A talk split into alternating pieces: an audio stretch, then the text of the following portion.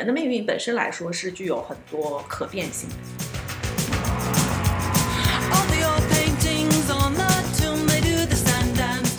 所有的那个占卜工具，我们都可以发现它其实是一个随机系统。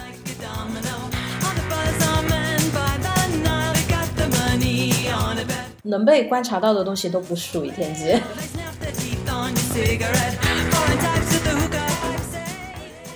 这是一档纵观东西方的泛玄学杂谈播客，我们浅谈八字、塔罗、风水，意在通过多维视角，助你趋吉避凶，百无禁忌。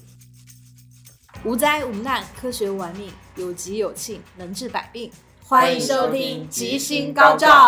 Hello，大家好，我是千灵 Hello，大家好，我是 Surrender。啊。今天道长又缺席了啊，所以道长不在的时候，我们就来搞一搞我们女孩儿比较感兴趣的话题。那今天呢，我们就来聊一聊关于塔罗牌的这些。就我是作为一个完全没有塔罗基础的人，来看看这个塔罗的里面的门门道道都有一些什么有意思的地方。聊一聊塔罗牌。你第一次接触塔罗的时候是在啥时候？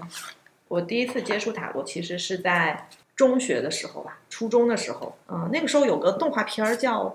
摩卡少女樱》，哦，感觉好多人应该都是这个入坑的吧？但那个时候没有认真的研究这个东西，就是当时有那个摩卡少女樱，然后我们小学校门口的那个小卖部里面就会卖那个卡牌。嗯，然后那个卡牌就很漂亮，就纯粹是因为觉得啊，看这个牌很漂亮，然后又有点神秘。但那个时候也没有认真去研究怎么算。那个时候我感觉就是获得信息也没有现在方便，是的那，个时候电脑还没有很普及是的。所以当时其实就买了一些牌，然后就在家里闲置了，也没有深入研究。我自己的第一副牌也是巨早的时候，嗯，就是其实我接触塔罗牌这件事情是早在我小学大概三四年级的时候，哦，那也真但后面也没有深入研究过。我跟你一样，小时候喜欢看动画片儿，嗯然后当时特别迷《犬夜叉》。然后我们啊当时那个校门口的文具店里面，就是在卖各种各样这种动漫主题的塔罗牌，其实有点像你说的这个摩卡少女樱这种，就是它会按照那个牌就是分好二十多张大卡、小卡这些，但是它里面印刷的那些图案，比如说就是跟这个动画是直接相关的，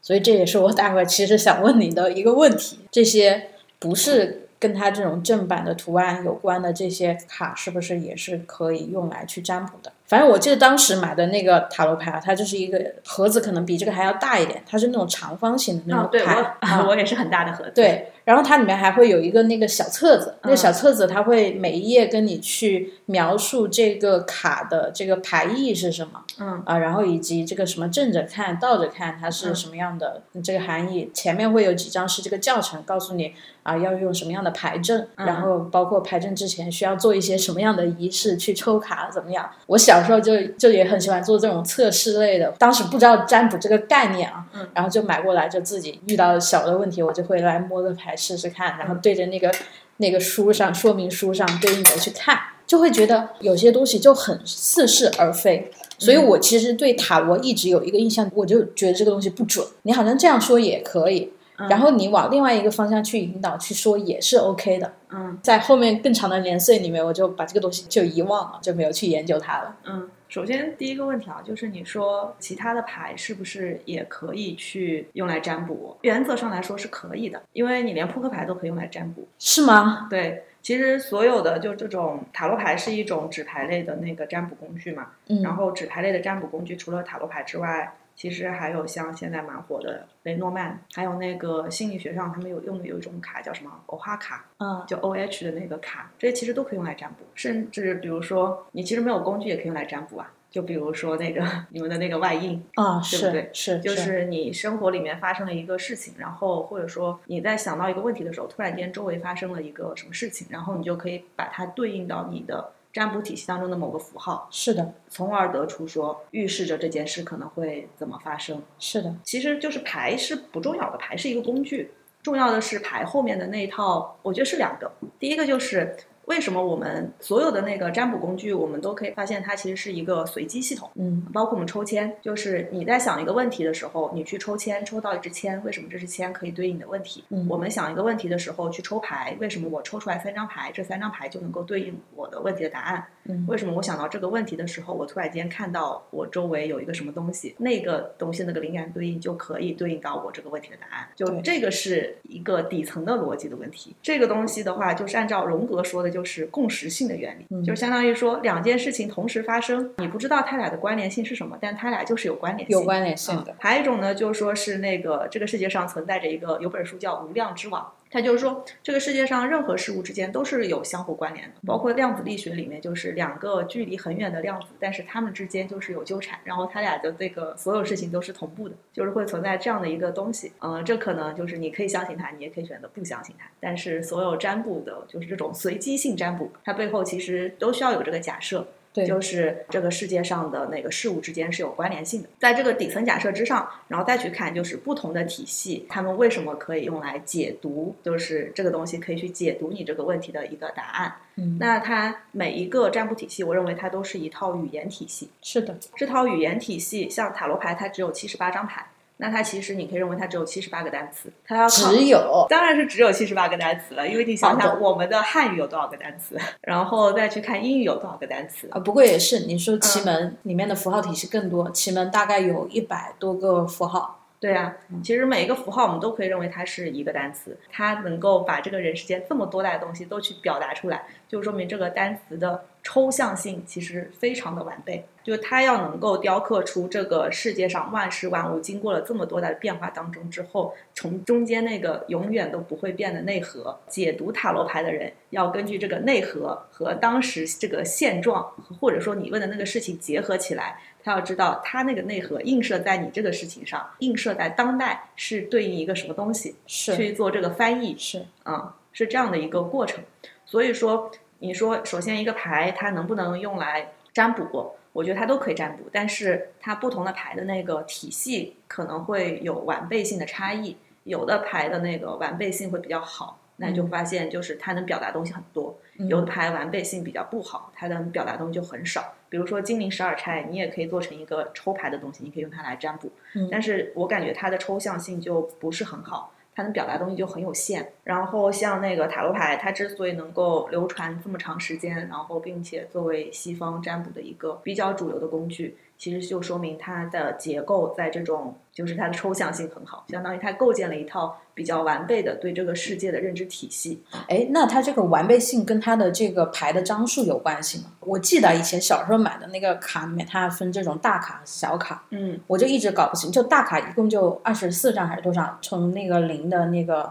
愚者到二十四的世界多少？对，但是它那个小卡就非常多，小卡就是那些什么圣杯啊、权杖啊这些，我就从来没有用过小卡。塔罗牌它的结构是分成大牌和小牌。嗯，大牌就是你说的大卡，小牌就是你说的小卡。大牌呢是有二十二张，记错了，记错了。，对，它从零号的那个愚者开始，嗯。然后是一号、二号一直到那个二十一号就是世界牌，然后小卡呢是分成四组，嗯。啊、分成圣杯、权杖、宝剑，然后星币四组，嗯。然后每组呢分成两类，第一类是数字牌，就一到十、嗯。然后还有四张宫廷牌，宫廷牌是什么？它就是四个角色，就是侍从、骑士、皇后和国王。嗯嗯，就分成四个角色，就每一个元素都有四张宫廷牌。这个东西首先张数的问题，我觉得它首先是结构，结构比张数重要。结构就是大牌，它描述的是一个什么东西？大牌描述的其实是人从一个零的状态，然后到一个完满的状态，嗯它中间要经历的一整个过程是什么？相当于它是对人的状态的一个抽象。我们可以说，就人的状态，你从一个原始的婴儿的状态到最终成为一个完满的世界的状态的时候，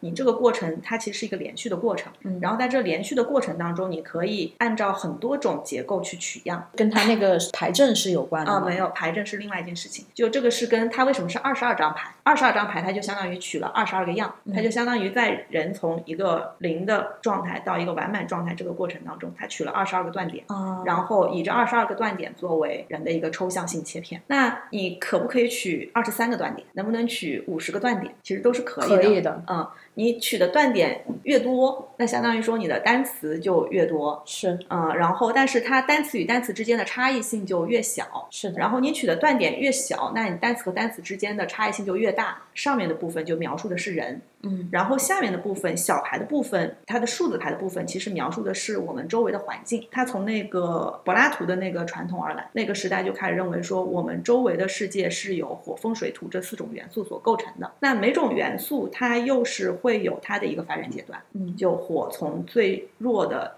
最轻生的一的状态。到最终就是一个极致的火的十的状态，在这个过程当中，他又做了一个切样，然后他这地方也是切十个样。那他认为我们周围的环境，不管是一个什么样的环境，它都是这四种元素进行的组合，嗯但它是这种四种元素不同状态的四种元素的组合。它有细分，对，比如说燃烧的那个火焰，它可能就是那个火的出生状态，然后但是在其他元素上，它可能就是一个零的状态啊。然后通过这样的组合，相当于就能够刻画出外在世界的一个变化。然后宫廷牌是什么？宫廷牌是人和环境之间的一个交互的一个抽象，因为宫廷牌它既有角色，又有就是元素的属性，然后它又在这个地方它是取了四个抽象，就相当于说四种状态的人和一个元素发生交互的时候会产生什么状态，然后跟四种不同的元素交互又产生了什么状态，这样它又抽象出了十六张牌。嗯、哎，它这个结构跟小六壬很像，你发现没有？它有几种取数方法，一种嗯是这种按照你起卦的时间，就你来问我事儿，我以嗯当下这个时间来起这个小六壬的这个卦，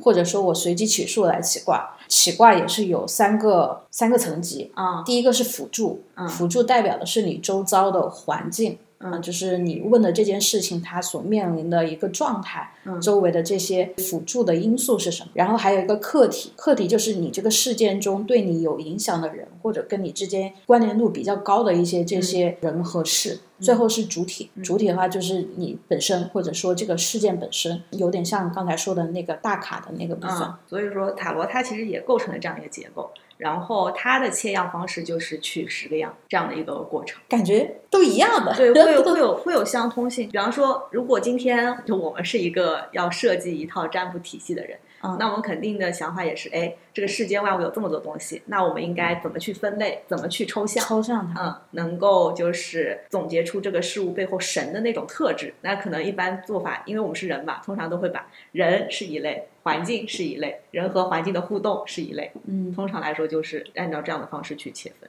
嗯嗯，所以就刚才讲到牌的时候，我觉得就是结构比那个张数要重要，包括十的这个数字，其实从神秘学的视角来说呢，也会有一些讲究。我们现在其实日常用的数字，其实大多数也是从一到十，嗯嗯，所以这是一个比较惯常使用的数字。然后它会把数字分成阴和阳，嗯，奇数就是阳性的数字，偶数是一个阴性的数字，对，嗯，是的是。这样的一个过程。如果要入门一个塔罗牌的话，对于我来说，最大的门槛就是我要学习它的语言体系。对，是的，嗯，就是积累这些语言体系，再把这个语言体系呢跟你现实的事件结合翻译出来，它需要一个很长时间的积累。对我感觉就是每次学习一种新的、呃玄学玄学体系的时候，就学两个东西。嗯第一个东西学的是这个玄学体系背后的道，就是它是怎么理解这个世界的；第二个就是要学它的那个语言体系和映射关系。是的，它背后的那个道是怎么变成它的这套语言体系的，然后它这套语言体系运用到我们的实际生活当中又是怎么发生映射的，就是学这两个东西。是的。顺带问到第二个问题，塔罗这个工具作为一个也可以占卜，嗯。或者说我们可以算命，就是从它整个工具的角度上而言，它的优点和缺点，就相比比如说我们的这种命理的体系，你觉得会有一些什么差异性？我觉得命理来说啊，以你的那个出生年月日时开始的那种算命方式，它的优点就是，我觉得他在看一个人的人生大事，嗯，就一个人整体情况是什么样的时候，嗯是比较方便的。当然也可以用它来做那个卜卦，但其实相对来说有点费劲，就是嗯成本会高一点。然后像塔罗这种占卜型的工具呢，它在就是你遇到一个很明确的具体的事情的时候，有犹豫不决，或者说想知道它会怎么发展，就是细节会更丰富。细节会更丰富，使用更方便，嗯、解起来更快速。但如果比方说一个人问我说我这辈子财运怎么样，那就是确实，用塔罗就也不是不行，就是很麻烦。就比方说，我可能要用塔罗去做一个比较复杂的牌阵，是的，嗯、然后去看你的那个人生大运，嗯、他就没有看星盘那种方便。我感觉它的那个时效性更长一点。就比如说现在这个人他问的这个问题，那这个问题你就是以他当下的状态来抽卡，然后去解读它。那可能比如说他过了一段时间，他那个状态不一样了，那他这个牌阵，即便是同一个牌阵，比如说你列了一个很复杂的去看他这个人生财运如何的，他可能下一个节点就完全不一样了。对，嗯，我觉得这个东西有两种哈，一种是他的状态没有发生变化，嗯然后他可能抽多次牌，或者说找多个人抽牌，那么也有可能抽出来会不一样。嗯，这个东西我们会这样去理解这件事，就是我们可以把塔罗当成一个人或者一个朋友，然后今天你去问他一个事情，说，哎，你觉得我要不要跳槽啊？然后这个朋友呢，他会根据你的情况，然后说一堆东西，然后你下次再去问他，你我要不要跳槽啊？他可能不会说一样的东西，他可能会说一些不一样的东西，因为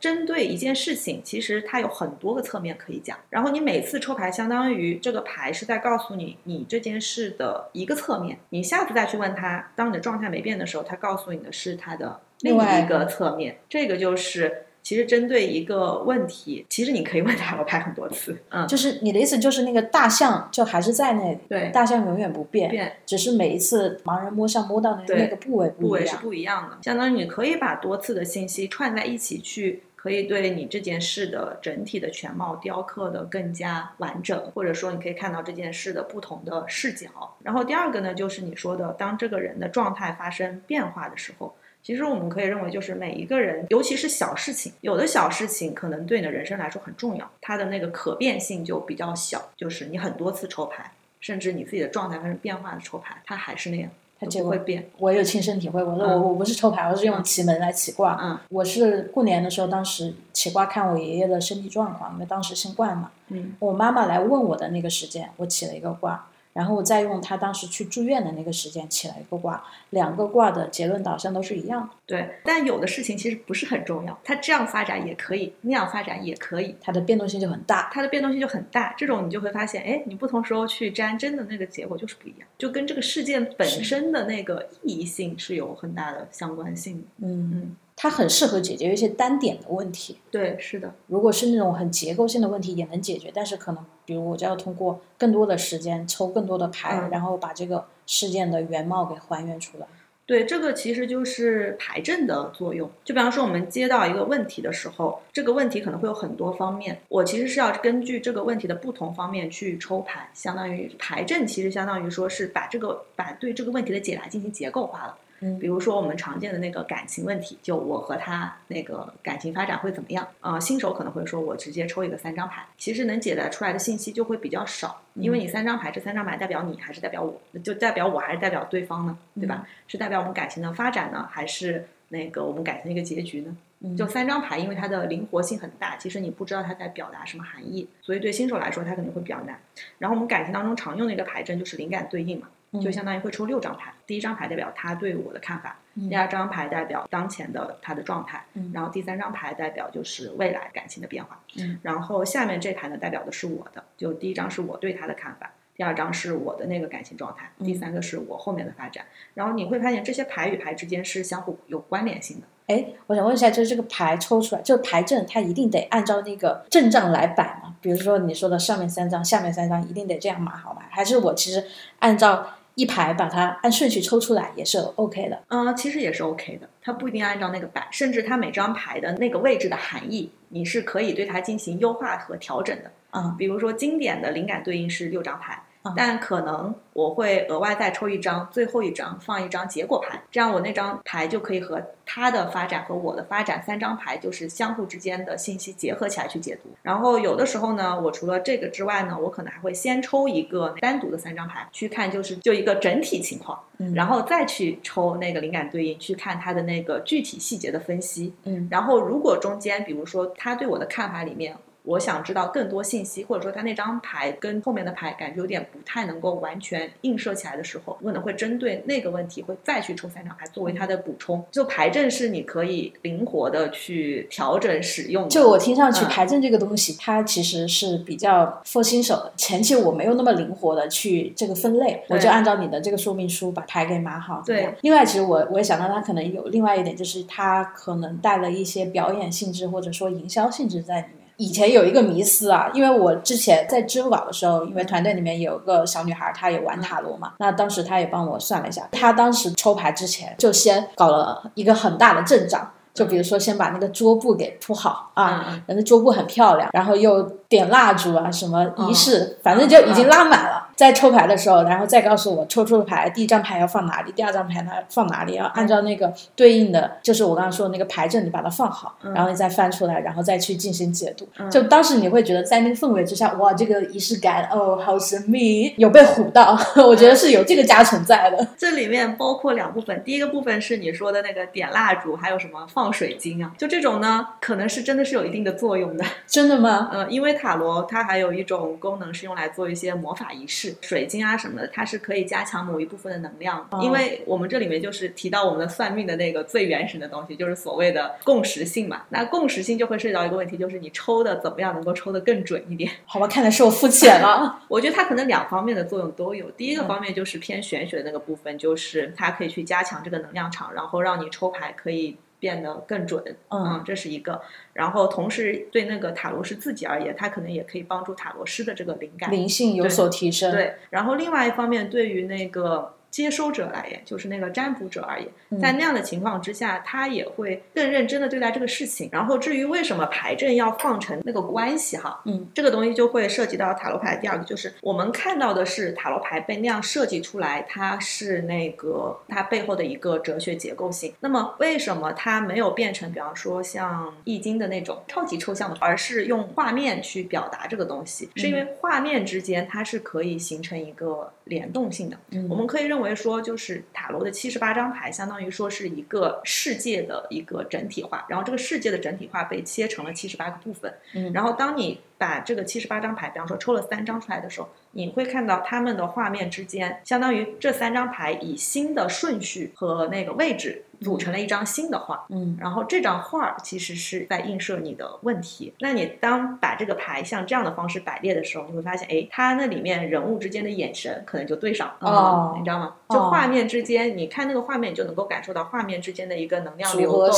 对它组合在一起之后形成了一张新的画是在表达什么含义。啊啊，这个是塔罗的那个牌阵的位置的重要性。当然你，它可以说我把两个牌，比方说灵感对应，你就是把它分成两个。那这样的话，这两个人其实在画面上就缺少互动性了，对不对？奇门里面这个叫格局，嗯天干和天干之间可以组合，天干和八门就它各自符号之间都可以串成一个组合，对然后一个组合就是一个格局，格局里面可能有吉格有凶格，然后去反映的事都不一样。对，所以说牌阵这个东西，我觉得它提供了两个作用。第一个作用是为什么是那么几个位置？为什么每个位置的牌是代表那个含义？它其实代表了对一一类问题的一个分析模式。然后第二个，为什么它的位置是那样排布的？它其实是在创造牌与牌之间的一个画面上的能量流动和相关性。哎，那如果抽牌的话，其实比如说你的求测人和你在一起就面对面的嗯这样的沟通的形式，那其实抽牌不论是你帮他抽或者他自己来抽都无所谓，对？嗯，其实是无所谓。其实真正影响你抽牌准确性的东西，一个是这种外在的磁场的问题，还有一个其实就是你这个占卜者你自己当时是不是足够专注，你不要心神乱散。你的定力和念力，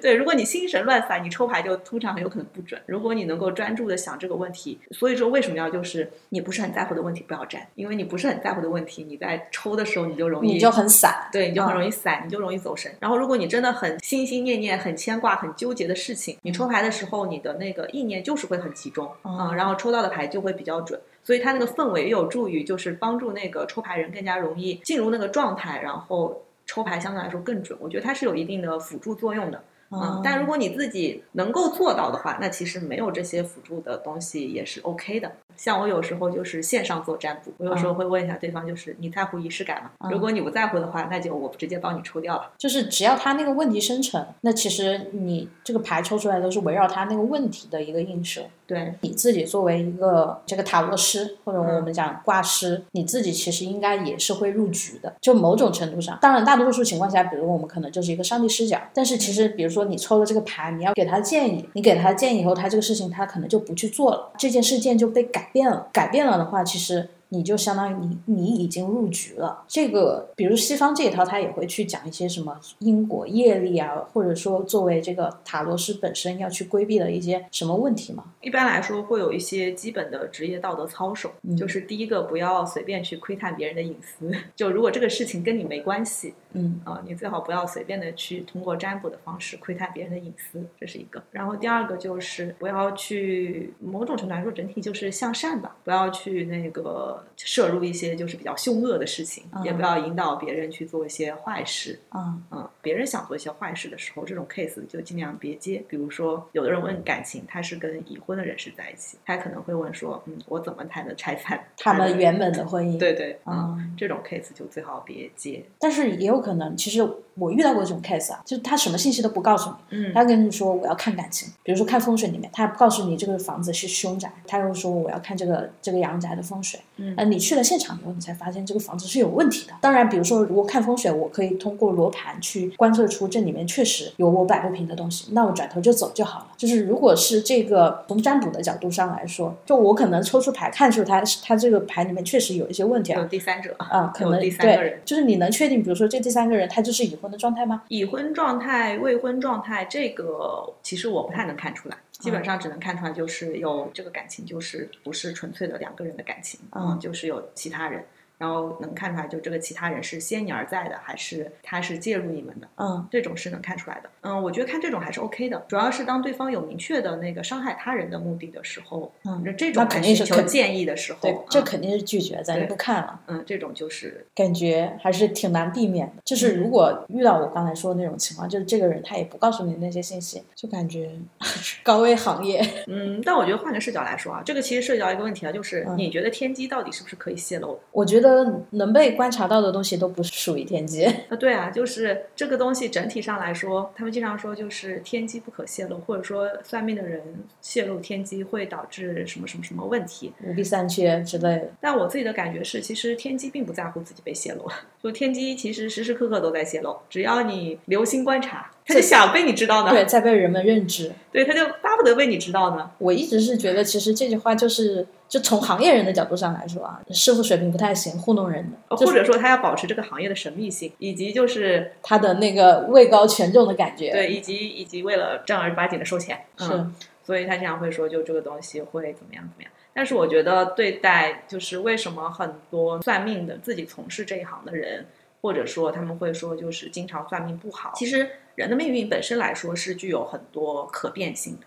嗯就像那个量子一样，其实这个量子在被观测的时候，它其实它可以游走在任何位置，嗯但是一旦他被观测了之后，他的位置就被确定了。如果一个人来算命，这个算命师告诉他一个东西，然后他就会非常相信这个东西。某种程度来说，他自己把自己的可能性都给都给干掉了是啊。本身它具有很多可能性，然后这个可能性会有个宽幅嘛，它会嗯有个上下震动的宽幅。如果它每一个点都进行了这样的锚定，其实就意味着他的人生的可能性就是变得越来越单维。嗯嗯，然后一个算命先生，如果他特别相信自己算命，然后也一直以这样的方式去对待他自己的命运的话，他的命也会变得越来越薄，他就窄了嘛，对路他的可能性就变得越来越窄了。嗯，我觉得这个是那个不管你去占卜还是你自己作为一个占卜师要特别注意的东西。占卜到的是一种可能性，但它不是唯一可能性。从另外一个角度上来讲，我一直觉得，比如说，为什么大家对于算命这个行业的这种刻板认知都是五弊三缺？有没有可能一种可能性就是，比如说这个师傅他本来就五弊三缺了，哦就他已经人生经历过了那些常人没有经历过的东西，所以他才拥有更强的共情能力，所以他在算命或者在占卜的过程中才更准。也有可能，嗯，其实占卜的这个过程当中，不是一直很看重灵性的这个东西吗？是的，嗯，就是一些直觉力的东西。那什么样的人比较容易有直觉力？某种程度来说，确实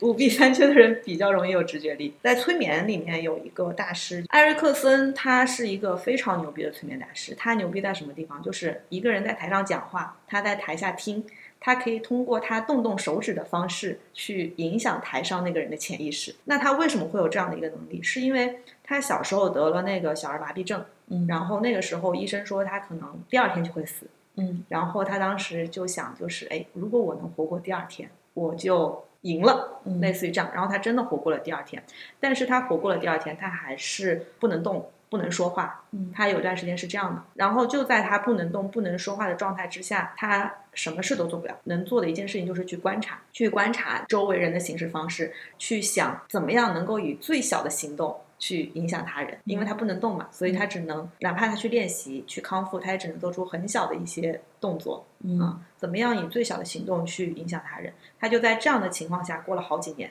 所以他对人的那个洞察力，对人的潜意识的这种感知力是远远超过其他人的。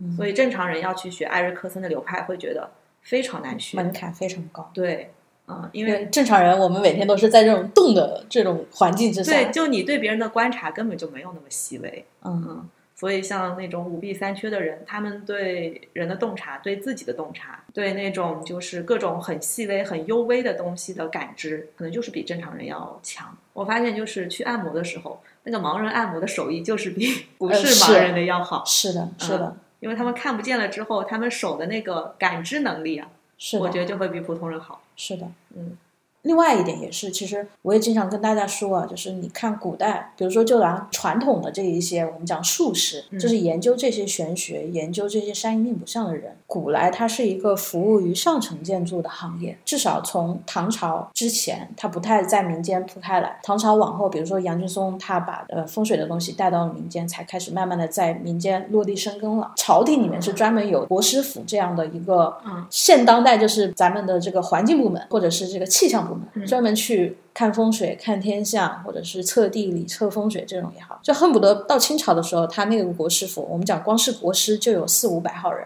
嗯就是一个部门有四五百号人。你要说这四五百号人他们的命运都不好吗？肯定不是的，答案肯定不是。因为他们都已经都做到那个官职了，那肯定从这个士农工商的角度来说，他的命运都算是比较不错的了。我我也经常被问到这样的问题啊，比如有些对命理啊、对占卜很感兴趣的同学，就会来问：就师傅，我很想学，但是我又很怕，我学了以后我的这个命不好，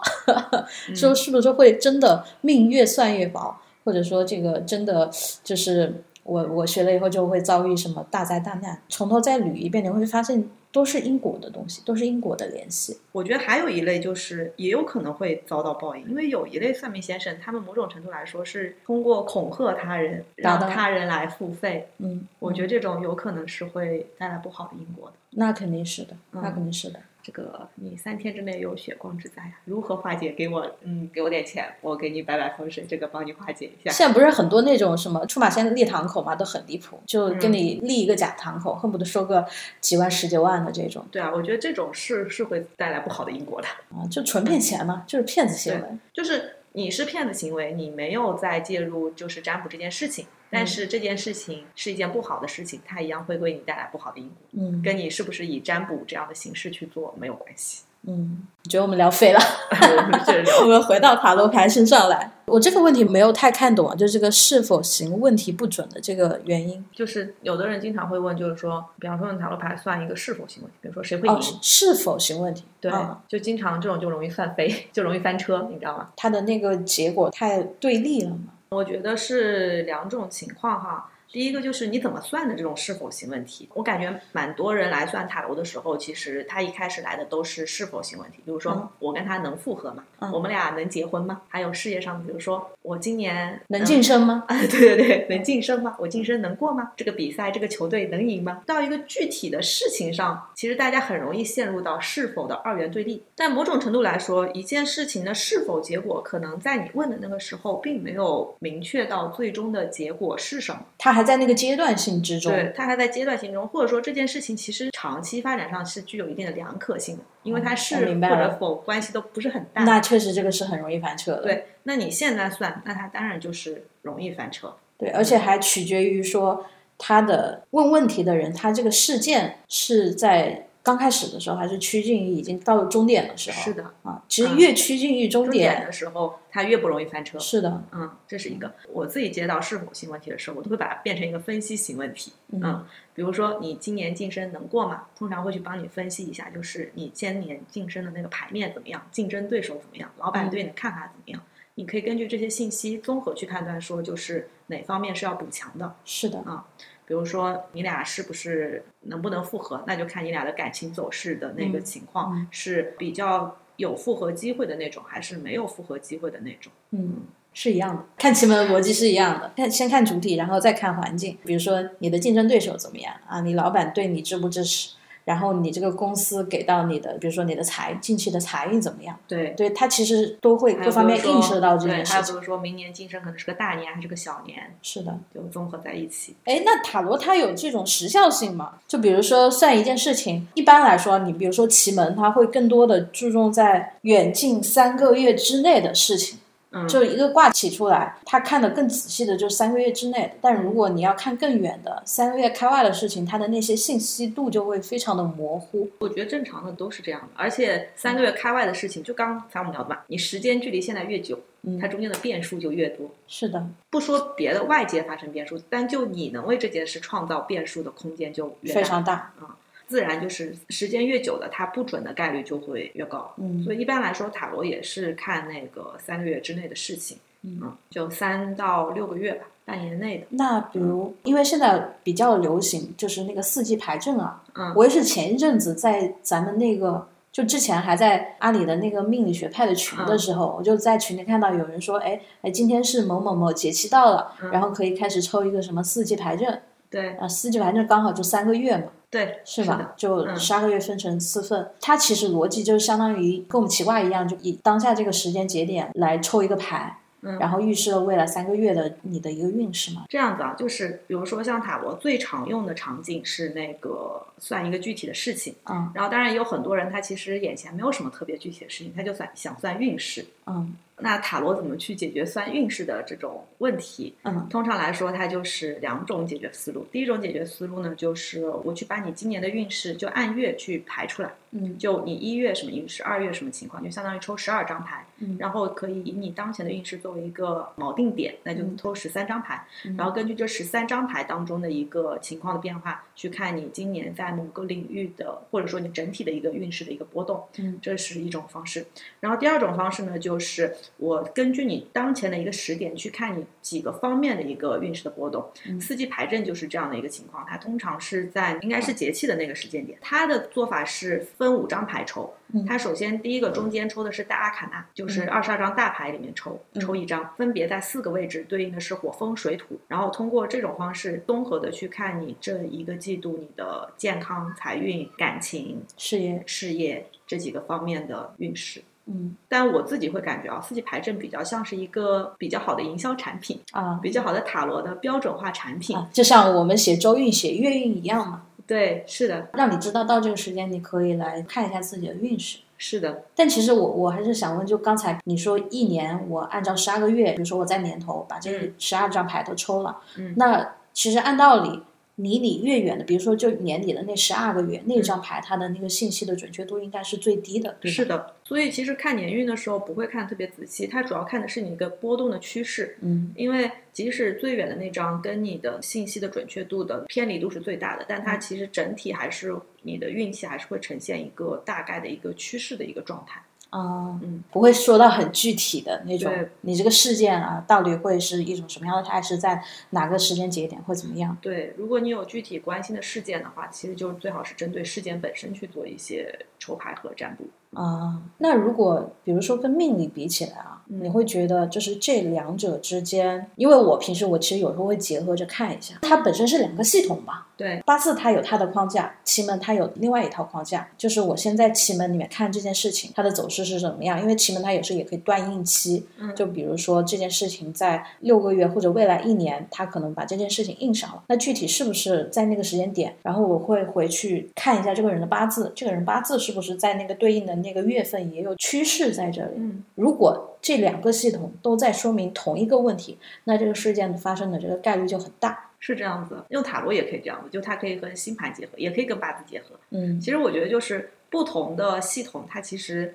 很多时候会指向同一个结果。嗯，如果他们都指向同一个结果的话，基本上就是概率就会很高。是的。按塔罗这个框架来说，也是无论任何事情都是能去占卜的。对，它都是可以占卜的。那你平时生活中一般用塔罗用的最多的是什么方面？就我自己来说啊，我用塔罗，第一种就是我自己比较纠结的时候，比如说有时候买了衣服要不要退，哎，你真的是很容易纠结，这个不直接退掉就好了吗？这个这个就是当初为什么学塔罗的原因，就是容易纠结。我觉得容易纠结的人就比较适合学塔罗，然后嗯你就可以算一算。一个外界的力量给你一个这个方向性的指引。啊，对，还有比如说那个，有时候可以去看某件事情会不会顺利发展，嗯或者说投资项目行不行？嗯就某个项目我想投，我投了之后会怎么样？能不能投？该不该投？嗯啊，然后有时候也会娱乐性的算一算，就是球队哪支会赢，嗯，嗯，股票 会不会涨？你这都是弄财运呀。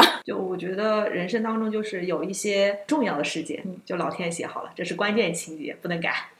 有一些是不重要的事件，比如我早上吃什么，中午吃什么，还啊，是这个这个我也会，有时候也会选。真的吗？呃，中午吃什么？问一下塔罗。你具体的这个测的场景，比如说你是已经有了几个选项，我想吃什么螺蛳粉，我想吃什么意大利面，还是有几个选项在这里，然后抽出来牌，看这个牌跟哪个选项更接近，然后就去吃那个，还是说就是漫无目的的抽，然后再根据这个牌去解读？几种情况都有，有一些情况是，比如说我已经想到想吃两个，然后这两个选哪个，嗯这是一种。然后还有一种就是我其实不知道想吃啥，然后就抽牌看一下，建议我吃啥，然后再根据牌去解读。嗯然后这种解读的时候，其实就可以比较随意，嗯就有时候就是根据就你看到盘那一瞬间带给你的灵感。可能就一个点，然后我就决定就吃这个。对，比如说就它那个画面看起来像一只烤鸭，然后你可能就去吃烤鸭了。呃，但是你的那个盘里面可是没有像烤鸭的图的，有啊，就是那个正义倒过来就会有点像烤鸭。长啥样子呀？我能看一下吗？你找一张。正义倒过来像烤鸭，真的是离谱了。所以这个就是画面的好处，因为画面它能含有的信息其实比文字要丰富。你看下面就是个火，黄色的火在上面烧，然后一个烧着它东西被倒吊着。哦，它这是地面，看上去像一个杆子把它穿起来了。对，对，你这么一说，确实，就如果你单纯很具象的去看这张牌的话，嗯它就是一个人嘛，你不会联想到它是烤鸭。但如果比如说从颜色还有这种符号的形象上来看，确实，对它会有一点点像烤鸭。我们可以为今天的播客占卜一下，就是数据怎么样是吗？占卜数据或者问一问这些牌，听完我们今天录的之后，他们的 他们的想法，他对们他他们的评价他们高兴与否 他们的那个 comments，他们的评论。啊？可以啊。